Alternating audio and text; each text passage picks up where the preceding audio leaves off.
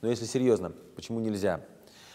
Здесь наверняка э, могут сказать так, что если я беру кредит под бизнес, если я беру кредит под развитие дела, не всегда же кредит потребительский, поэтому в данном случае, наверное, стоит начать с того, что есть два вида кредитов.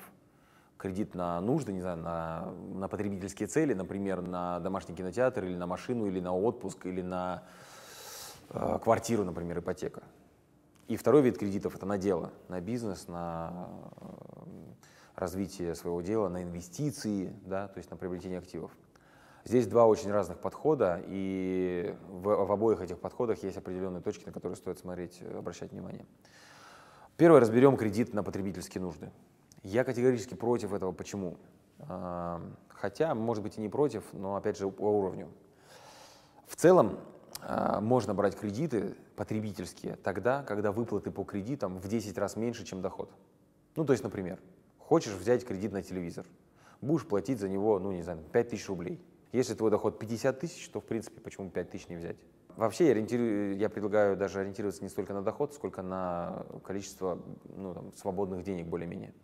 Либо еще кредиты можно брать тогда, когда пассивный доход уже превышает а, ну, раза в 3-4 больше, чем платежи по этому кредиту. Ну, например, хочется взять ипотеку. Окей, сколько стоит ипотека по платежам ежемесячным? Допустим, стоит ну, 50 тысяч рублей в месяц, допустим, ипотека. Хорошо, если у тебя есть 200 тысяч рублей в месяц пассивный доход, можешь смело брать ипотеку за 50 тысяч рублей в месяц. Она у тебя будет обеспечена чем-то. Следующее, можно еще, в каких случаях можно брать кредит? Можно брать кредит, когда э, есть запас кэша наличности больше, чем сумма кредита. Ну, например, берется автокредит.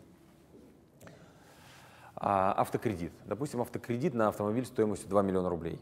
Его можно взять тогда, когда есть э, запас наличности в банке на счету, например, э, в размере э, больше, чем 2 миллиона рублей. Почему я таким образом говорю? Потому что в случае чего, если вдруг нужно будет, какая-то критическая ситуация возникла, это вообще вопрос номер один, который нужно держать в голове.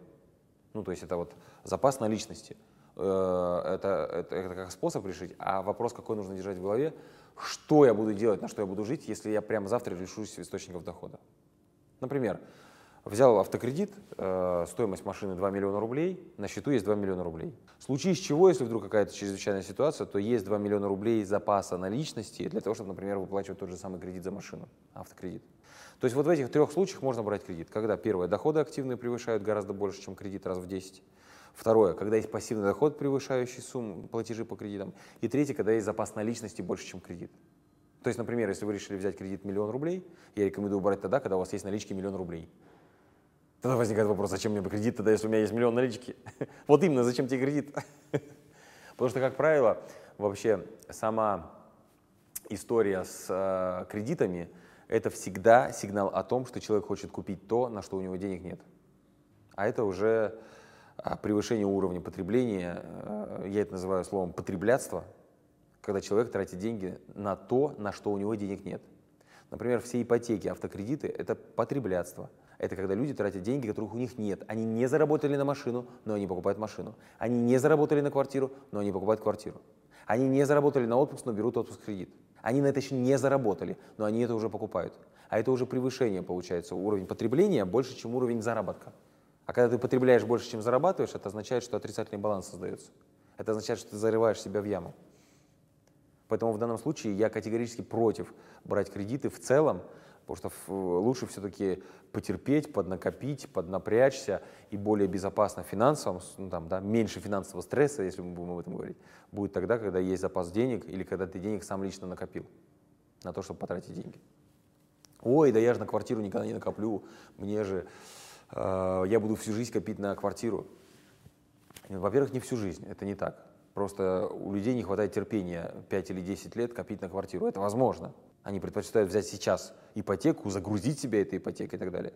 В ипотеке есть очень много подводных камней, это вообще тема отдельного разговора, ипотека. А, много мифов, иллюзий, связанных с ипотекой сейчас у людей в головах. А, опять же, первой причиной является то, что люди хотят тратить то, на что они еще не заработали. Тратить на то, что еще не заработали. Это самая главная проблема. Резюмирую по поводу кредитов. А, кредиты можно брать, когда есть Э, доход, превышающий в десятки раз больше, чем сам кредит, платежи по кредиту. Второе, когда есть пассивный доход, превышающий платежи по кредиту. И третье, когда есть наличка больше, чем сумма кредита. В этих случаях можно брать кредит, потребительский кредит. В остальных случаях нельзя брать кредит, потому что это, это кабала, которая, э, с которой будет очень сложно справляться. К тому же стоит иметь внимание, что вы сами себе можете не простить этого всего, потому что когда вы берете кредит, сейчас я там условно всегда привожу этот пример, так условно можно человека разделить на две субличности внутри. Я сегодняшний и я завтрашний.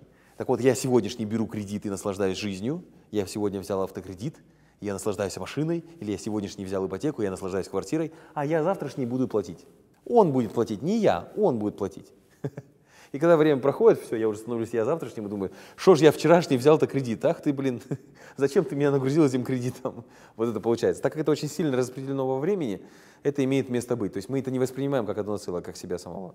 Поэтому здесь важно очень сильно это скрепить. То есть, а действительно я ли я завтрашний хочу платить по кредитам? А что, если бы я пять лет назад взял бы ипотеку и сейчас был бы уже нагружен ипотекой? Я бы как к этому относился? Был бы я счастлив за то, чтобы платить ипотеку за автокредит, который я взял тогда? Вот такая вот история. Поэтому здесь нужно все-таки мыслить э, долгосрочно и набраться терпения. Все-таки альтернатива кредиту – это заработать на это.